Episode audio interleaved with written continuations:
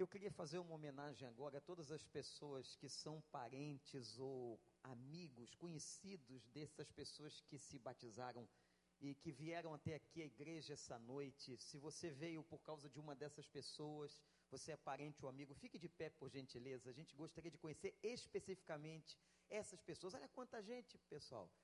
Quanta gente, muito obrigado. Eles estão mandando beijinho aqui da, da, da congregação. Você que está perto deles, se levante. Dê um abraço aí nesse amigo, nessa amiga que está com a gente essa noite. Deus abençoe vocês. Que coisa bonita, que coisa boa. Deus abençoe. Olha, quero dizer para vocês que vieram que tem um lugar para sua família aqui. Sintam-se bem. Que Deus abençoe a casa de vocês, a família de vocês. E eu tenho uma palavra para trazer para vocês também essa noite. A palavra não é minha, não, a palavra é da Bíblia porque o pregador o que ele faz é transmitir a mensagem que está na Bíblia. Essa é a nossa função, essa é a nossa tarefa. Eu não estou aqui para pregar qualquer outra coisa a não ser a palavra de Deus. E tem uma história muito linda no Novo Testamento, no Evangelho de Lucas, capítulo de número 8. Se você tem uma Bíblia, se não, não tem problema, preste atenção. Lucas capítulo 8, versículo 22 Aqui está o retrato, um retrato muito interessante sobre a nossa vida. Dois mil anos atrás essa história foi escrita, mas é uma história que fala muito sobre a realidade da vida de todo mundo, de todos nós. Lucas 8, 22. Certo dia, Jesus disse aos seus discípulos: Vamos para o outro lado do lago. Eles entraram no barco e partiram e enquanto navegavam, ele adormeceu. Abateu-se sobre o lago um forte vendaval, de modo que o barco estava sendo inundado e eles corriam grande perigo. Os discípulos, os discípulos foram acordá-los clamando: "Mestre, mestre, vamos morrer". Ele se levantou, repreendeu o vento e a violência das águas tudo se acalmou e ficou tranquilo. Onde está a sua fé? perguntou ele aos seus discípulos. Amedrontados e admirados, eles perguntaram uns aos outros: Quem é este? Que até os ventos e as águas dá ordens e eles lhe obedecem. Quem é esse? Quem é esse tal de Jesus? Quem é esse homem? Quem foi este homem na história? E quem é este homem que para nós está vivo hoje? Porque este homem, e porque era homem, morreu. Mas a Bíblia diz que o Pai o ressuscitou o terceiro dia. E esse Jesus que nós acreditamos está aqui nessa noite. Isto não é uma falácia de um pastor, mas é promessa. Quando ele estava para ir embora, ele disse para os discípulos: Onde estiverem dois ou três reunidos no meu nome, eu estarei presente. Esta reunião foi realizada, este culto está acontecendo em nome de Jesus Cristo, o Nazareno, aquele que ressuscitou dentre os mortos, e ele está presente, o seu Espírito paira neste lugar, louvado seja o nome do Senhor. Mas quem é este? perguntavam os discípulos diante de um feito espetacular, miraculoso e maravilhoso. Quem é este? Quem é este Jesus de Nazaré? Para muitos que estão aqui, é um nome que é apenas uma tradição de família. Um nome que você ouviu muito cedo. Um nome que você aprendeu a reverenciar de alguma maneira e alguém disse a você, ele marcou o calendário da história. Tanto é que nós estamos a 2015 anos depois de Cristo. Para muitos que estão aqui nesta noite, Jesus foi alguém que você conheceu dentro da sua casa, ouvindo a tradição da sua própria família. Alguém que você aprendeu a reverenciar no Natal. Alguém que você aprendeu no catecismo da Igreja Católica. Ou nos bancos de uma igreja evangélica, ou ouvindo alguém falar sobre ele, Jesus. Quem é este homem? Para outros que leem a história de Jesus, acreditam que ele fora um filósofo. Suas palavras têm tanta profundidade sobre a vida e sobre a existência humana, que é muito difícil não confundi-lo um, com um filósofo. Naquela época, a cultura grega dominava o mundo e fundamentos de Sócrates, Platão e Aristóteles, os pais, digamos assim, da filosofia, dominavam, os pensamentos dominavam o mundo de Jesus e nos seus dias. E muitos pensavam: este Jesus de Nazaré é um filósofo. Para outros, foi um homem misterioso. Para outros, foi um curandeiro que apareceu, porque a sua fama corria todas as cidades, todas as vilas, todas as vielas e todos os becos porque a Bíblia diz que ele curou cegos, ele curou aleijados, ele fez mudo, mudos falarem, ele abriu os ouvidos de pessoas surdas, ele fez com que paralíticos se levantassem dos seus leitos, e muitos achavam o que há nele, qual é o poder que nele está para poder curar as doenças das pessoas. Para muitas pessoas, Jesus foi apenas um curandeiro. Quem é este homem? Quem é este que parece um filósofo? Quem é este que parece um curandeiro? Quem é este que para outros foi o fundador de uma religião chamada cristianismo? Quem é este? Quem é este que as igrejas pregam? Quem é este que o mundo se posiciona? E só há duas posições diante dele: ou você é a favor dele, ou você não reconhece e é contra a sua história ou a sua realidade. Não há outra postura, ou você crê ou você não crê. Quem é este? Esta foi a pergunta atônita, fantástica e maravilhada daqueles discípulos no barco, ao experimentarem e ao testemunharem o que acabara de acontecer no famoso lago de Genezaré ou no mar da Galileia. Que na verdade não é um mar, é um grande lago no coração de Israel. Quem já conheceu aquele território sabe que o Jordão nasce no norte do país, desce e passa pelo meio de um grande lago. É tão grande este lago que às vezes não é possível ver a outra margem do lago. E este lago tem uma geografia muito interessante. Ele é cercado, gente, de muitas montanhas. E por causa dessas montanhas, há um vento conhecido desde aquela época, chamado Euroaquilão. Um vento que sopra naquele lago de maneira violenta e que provoca a mudança do tempo de uma maneira extraordinária. Às vezes o céu está limpo, mas muito rapidamente o Euroaquilão bate e vem a chuva e vem a tempestade. E parece que alguma coisa vai acontecer naquele dia no meio do lago de Genezaré. Mas o que me chama a atenção, senhoras e senhores, é o que acontece com a experiência de Cristo e com os seus discípulos. Aqueles que ele chamou para começarem tão grande obra e por causa dela nós estamos aqui. Diz o texto que os apóstolos voltaram até Jesus relatando todas as coisas, e Jesus então, meus amados irmãos, vai convidá-los, preste atenção nisso, é Jesus que os convida a entrarem no barco, é Ele que convida. E agora eu faço uma pergunta muito curiosa sobre o texto e sobre o início da história. Será? Será que Jesus de Nazaré, o filho do Deus vivo, não sabia o que aconteceria? Será que ele não sabia da possibilidade de uma tempestade que tomaria conta daquele mar, daquele grande lago.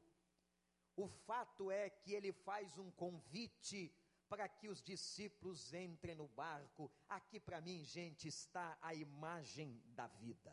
Olhe para mim. Você tem duas maneiras que você pode escolher viver. Você pode escolher viver andando com Cristo, entrando no barco para o qual Ele te convida, ou você pode escolher viver uma vida sem Ele. Qual é a sua escolha? Todos nós estamos diante dessa escolha. Eu preciso fazer essa escolha. Ou eu creio ou eu não creio. Eu acredito na história pela fé ou eu não acredito. Como é que você escolheu viver? Você escolheu entrar no barco para o qual ele te convida e diz a você: venha, eu quero estar com você no barco desta vida? Ou você simplesmente diz: Não, eu vou navegar sozinho. É possível. Aliás, eu vou dizer uma coisa para vocês. Não sei se isso choca você, a maioria das pessoas na face da terra navegam e preferem navegar sozinhas. Elas tomam o leme, elas tomam o timão do barco, elas tomam o controle e elas navegam na sua própria vida, no seu próprio destino. A maioria das pessoas na face da terra tomam a direção. Nós somos inteligentes demais. Nós somos aqueles que criamos as universidades, que desenvolvemos a ciência, que somos hábeis em tecnologia, nós somos muito bons. Nós não precisamos de Deus. Nós podemos governar a vida sozinhos. Nós podemos administrar as finanças sozinhos. Nós podemos andar os 70, 80, os 100 anos que vamos viver aqui de maneira absolutamente só. Nós não precisamos de Deus, nós não precisamos de fé, nós não precisamos de Cristo. Essa ou esse tem sido o pensamento, irmãos e irmãs, de muita gente e quem sabe de alguém que está aqui nessa noite. Mas há outros que dizem assim: não.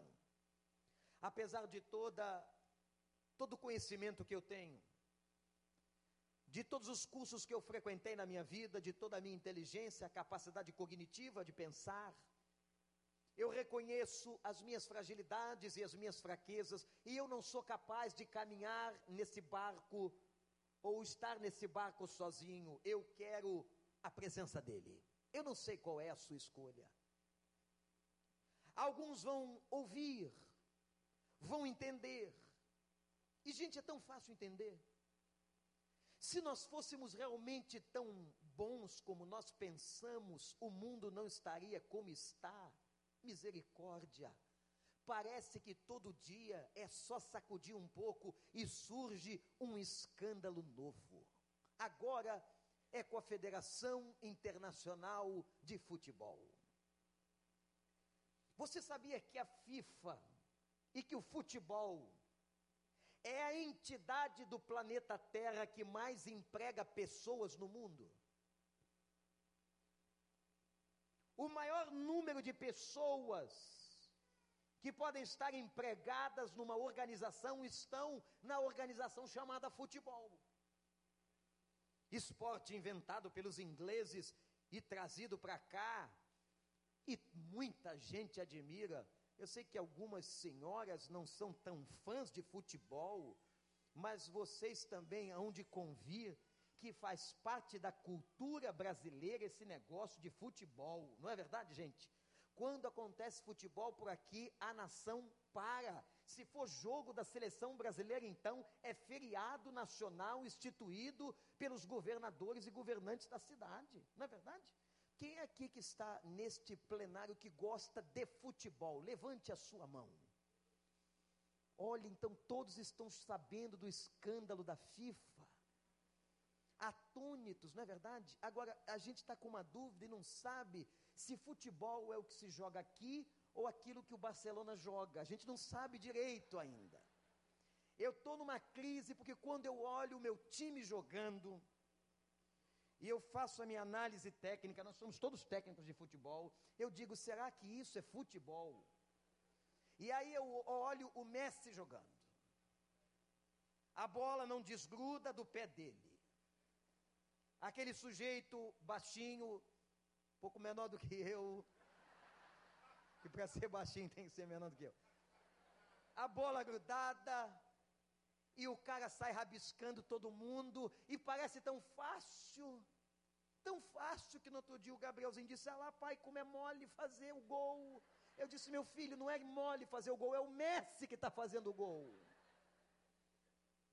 E quando joga o Barcelona, a gente diz assim: não, não, o que nós temos aqui não é futebol. Não é. Vocês viram o Botafogo jogar ontem? Vocês assistiram qualquer pedacinho do Fla-Flu de hoje? Vejam no videotape. Fluminense ganhou mais uma vez, isso é uma coisa rotineira, mas o futebol é ruim. E o Vasco, Miqueias? Hein? Você mudou para. Olha aqui, eu vejo uma vergonha. Eu tenho um pastor, irmãos, que era Vasco até outro dia. Vejam que pastor que vira casaca é esse. O pastor soube da eleição do novo presidente do Vasco, disse: agora eu não sou mais Vasco. E aí decidiu torcer para um outro time. Onde é que ele nasceu? Lá em Ariquemes. Sabe onde fica Ariquemes? Ninguém sabe. Parece que é lá no Maranhão. Ele disse: então agora eu sou Sampaio Correia. O garoto virou torcedor do Sampaio Correia, que é infinitamente pior do que o Vasco. Isso aqui é querer sofrer, não é? Que escolha maldita faz às vezes a gente na vida. E a FIFA essa semana foi esse escândalo todo. A maior entidade, o maior esporte do planeta, e é mais um caso de corrupção. A gente abre a internet, é só sofrimento, é só violência, é só sofrimento, é só dor, é só homicídio, e é aqui, é acolá, em todos os níveis de cultura. Meus irmãos, essa é a sociedade. Aí eu pergunto a você, assim, será que o homem é tão bom quanto ele pensa? Será que a humanidade é tão hábil como ela pensa? Será que a tecnologia adiantou tanto? Será que nós somos menos primitivos do que os primitivos há muito tempo atrás? Não parece, nós continuamos usando a faca. Os seres humanos continuam usando faca por aí, prego, qualquer coisa. Não é verdade? Onde está a primitividade? Nós somos talvez muito mais violentos do que fomos outrora. Nós somos agressivos. Será que demos certo? Será que nós demos certo? Meus irmãos, eu tenho absoluta certeza que quando você faz essas reflexões na vida, você chega a uma conclusão que eu vou afirmar aqui para você. Anote aí: não dá para viver essa vida sem Deus. Você concorda comigo? Não dá. E vou dizer mais para você: viver com Deus pode ser difícil, mas viver sem Deus é impossível. Viver sem Deus na inteligência, na habilidade humana, não dá, porque nós somos fracos, nós somos pecadores, nós somos inclinados ao mal. Então eu quero dizer uma coisa para você nessa noite: entra nesse barco que Ele está te chamando para entrar em nome de Jesus ouve essa mensagem, diga para ele hoje: eu quero receber Jesus Cristo na minha vida, eu creio nele, eu quero entrar nesse barco e eu nunca mais vou sair desse barco, porque não vale a pena e ele ainda me garante: você terá a vida eterna. Louvado seja o nome do Senhor. Você pode aplaudir o nome dele?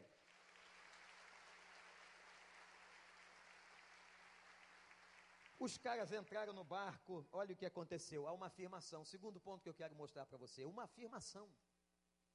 Jesus diz assim: Vamos para o outro lado do lago.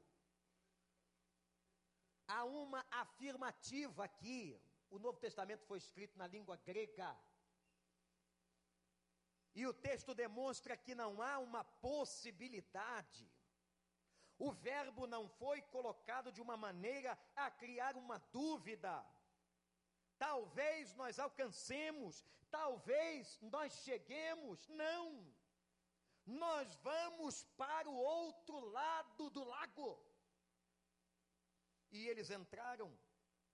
E quando chegaram no meio do lago, diz a Escritura, um vento, provavelmente o Euroaquilão tomou aquele lugar e naquele momento o barco estava sendo inundado. Vejam isso. Eu, vocês já passaram algum tipo de perigo no mar? Irmãos, eu já passei. Eu já estive num barco atravessando um pedaço do mar na Turquia, que eu disse assim: é hoje. Entreguei meu espírito a Deus, pedi perdão dos meus pecados que eu ainda não tinha pedido, alguns deles, e falei: Senhor, eu hoje não vou escapar dessa. Irmãos, o, o, o barco era uma, uma espécie de um navio que embaixo iam os carros e as pessoas em cima. Minha gente, que carro que a gente não via nada. A onda vinha por cima, o navio afundava lá embaixo. O negócio era louco. E senhoras do nosso lado, gente chorando, pessoas se agarrando às suas religiões, fazendo o sinal da cruz. E uma senhora que estava no grupo com a gente perguntou assim para mim: O senhor acha que a gente vai morrer? Eu falei para ela, mas eu estou aparentando para a senhora que eu estou nervoso, o que, que a senhora está pensando sobre a minha postura? Eu sou um pastor. A senhora não está percebendo que eu sou homem cheio de fé? Ela não sabia de nada. Eu estava ali como qualquer ser humano ficaria, completamente. Você vai perguntar, pastor estava com medo? Desesperado.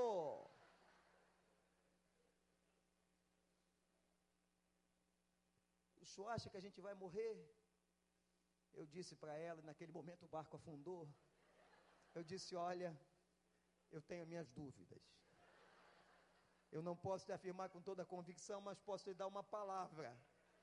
Se a senhora não é convertida a Jesus, eu acho que esse aqui é o melhor momento. Não tem música, não tem joy, não tem igreja, mas aceita, minha senhora, porque senão a senhora pode ir para os quintos, bem longe onde não haverá água, mas haverá fogo e ranger de dentes. Ela estava muito apavorada, eu também, conseguimos chegar do outro lado.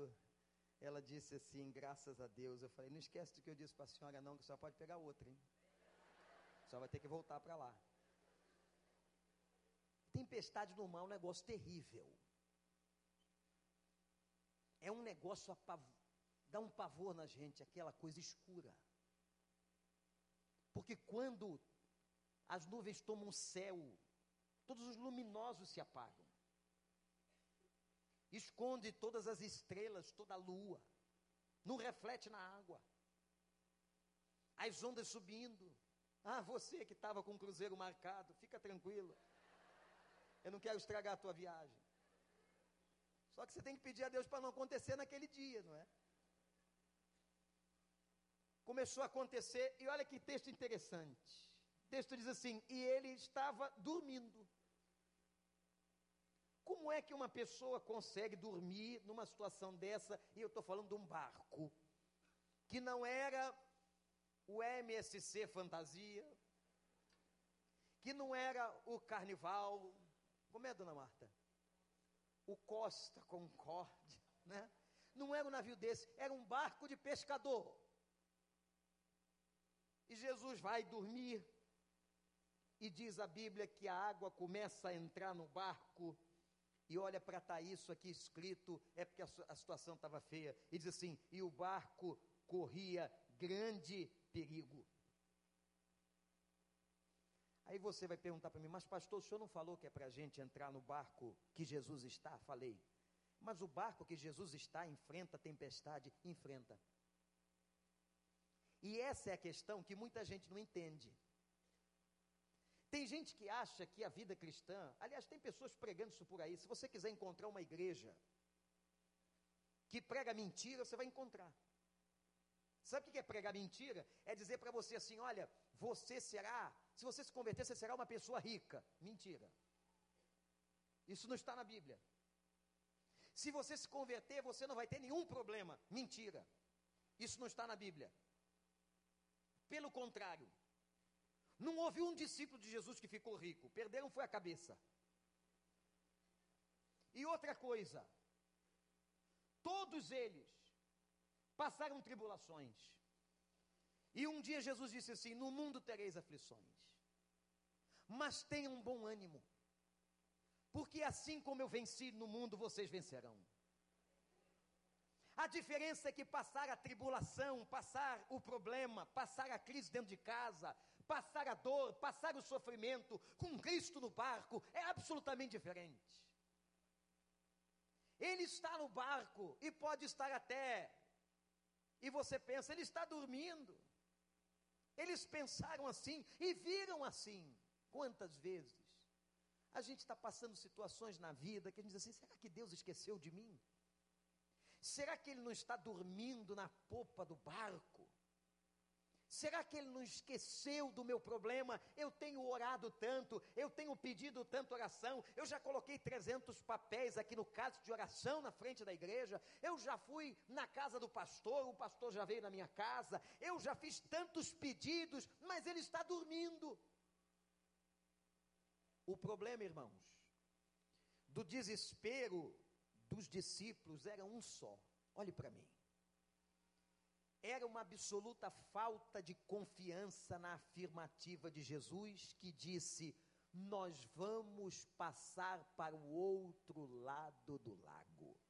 Aleluia nós vamos passar para o outro lado do lago, não importa se o Euaquilão vem, não importa se o mar vai ficar encapelado, se as ondas vão subir, se a chuva e a tempestade vai chegar, não importa se o barco vai balançar, o fato que eu estou dizendo para você nessa noite é que nós vamos chegar do outro lado do lago. E foi nisso que eles não creram. E porque não creram, sofreram. Mestre, mestre, nós vamos morrer. Não.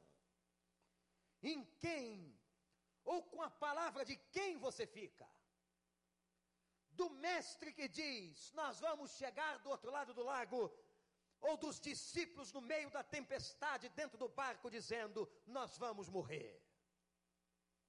Ah, meus irmãos e minhas irmãs, quanta gente assim, até dentro do barco, até dentro da igreja, conhecendo e ouvindo a palavra, eles são tão pessimistas. Eu sei que não tem nenhum deles aqui essa noite, mas eles dizem sempre assim: nós vamos morrer. Não vai ter jeito, nós não vamos escapar, não há solução. Se vem o diagnóstico, é fatal, vamos morrer. Se alguém diz alguma coisa, vamos morrer. Se alguma coisa acontece, não vai dar certo, nós vamos perder. Você conhece gente assim? Sempre com uma visão do pessimismo, da falta de fé. Às vezes é defesa psicológica. Às vezes é defesa. A pessoa diz assim: ah, isso vai acontecer mesmo de ruim. Ela está se preparando ela está tentando se defender, ela está tentando uma imunidade psicológica. Mas sabe qual é a palavra de Deus para você nessa noite? A palavra é o seguinte: olha para mim, se você entrar no barco com ele, você estiver com ele no barco, você vai chegar do outro lado do lago. Você acredita? Diz assim comigo: eu vou chegar do outro lado do lago. De novo, igreja, eu vou chegar do outro lado do lago. Não importa as circunstâncias, você vai chegar lá em nome de Jesus. Não importa a situação, não importa a crise, não importa a tempestade, não importa o vento, não importa a dor, não importa o sofrimento, não importa nada. Ele afirmou: Nós vamos chegar do outro lado do lago. Quem é este? Jesus se levanta, repreende o vento, a violência das águas Talvez a coisa esteja violenta contra você. Pastor, tive um irmão que me disse esses dias: Pastor, está violenta a situação. Acaba um problema, chega outro. Acaba uma crise, chega outra. Eu estava resolvendo uma questão. No dia seguinte me apresentou outra questão. Se apresentou a mim uma outra situação. Assim mesmo os ventos e as ondas crescem e podem estar batendo, batendo com violência contra a tua vida, mas eu quero dizer uma coisa para você. Quando ele levanta a mão, ele acalma o mar. Irmãos, imagine a cena naquele barquinho de pescador, Jesus dormindo, é acordado pelos seus discípulos, amedrontados, e ele se levanta e diz a palavra que ele acalma a fúria. Jesus é capaz de acalmar qualquer tipo de fúria na sua vida, pode ser na área de família, pode ser na área de saúde, pode ser alguém que se levantou contra você, uma obra que estão fazendo contra a tua vida. Não temas, não tenha medo, porque Ele levanta a mão dele em tua defesa, Ele está contigo por onde quer que andares, e Ele é o teu Deus, Ele é o teu refúgio, a tua fortaleza, Ele é o socorro presente na hora da angústia, Ele é o teu pastor e nada te faltará, Ele é aquele que te guia nos verdes pastos, é aquele que te alimenta, Ele levanta a mão e acalma a tempestade. Confia. E diz o texto que tudo ficou, olha a palavra, e tudo se acalmou e ficou tranquilo. Ô, gente, que mais que a gente está precisando nessa vida do que tranquilidade? É só Cristo que pode dar tranquilidade na vida e na casa de uma pessoa. É só Cristo que dá tranquilidade a um casal. É só Cristo que dá tranquilidade a alguém que está desesperado, até no meio da dor. É só Ele que acalma o teu coração. Não é uma palavra religiosa ou de um religioso, mas Ele disse assim: Eu vos deixo a minha paz a minha paz vos dou, eu não vou lá dou como o mundo a dá, a paz de Cristo e a paz de Deus é diferente da paz deste mundo, e essa paz penetra, essa paz acalma, essa paz transforma, essa paz coloca o coração da gente tranquilo. Você entrou aqui preocupado, você entrou aqui triste, você entrou aqui com o barco sacudindo, você entrou aqui com ondas de um mar encapelado. Você entrou aqui de muitas maneiras. Eu quero dizer para você que ele acalma a tempestade. Ele levanta, ele agora vira para os discípulos e pergunta assim: Onde está a fé de vocês? Sabe qual é o problema básico de todos nós? É fé. A fé é o firme fundamento daquilo que eu não vejo. A fé é a certeza de que Ele está presente mesmo quando eu não o vejo. Mesmo sabendo que fisicamente o homem não tem poder de ver a Deus. A fé é o que aproxima o homem de Deus. E é o que leva o homem a ter experiências com Deus. Irmãos, irmãs queridos, visitantes que estão aqui, você que está na internet, é a fé. Onde está a tua fé? Nesta hora e neste momento. O que talvez você mais precise não é de um bom médico, não é de um bom terapeuta, não é de um bom advogado, com quanto esses profissionais sejam importantes na nossa vida, mas quem sabe o que você mais precisa nessa noite e nesses dias é ter fé. Talvez você esteja se sentindo tão fraco, tão fraco, e diz para Deus assim: Senhor, a minha fé está tão pequena. Mas eu quero dizer a você e te anunciar que Ele é capaz de aumentar a tua fé. E sabe como é que Deus aumenta a fé de uma pessoa? Não é um chá que você toma, não. Não é você vindo na igreja pegar uma porção de alguma coisa. Não. Ele aumenta a nossa fé, olhe para mim, quando Ele dá para a gente experiências com Ele. É aí que Ele aumenta a fé é quando você sai da teoria e você experimenta alguma coisa com Deus que aí não dá para descrever, é só você e Ele, é só você e Ele que sabem. E você sente, você percebe a presença de Deus, você percebe a mão de Deus. Irmãos, eu vou dizer uma coisa aqui nessa noite: as melhores e mais extraordinárias experiências com Deus acontecem na dor, no sofrimento e quando o mar está encapelado. É aí que você cresce.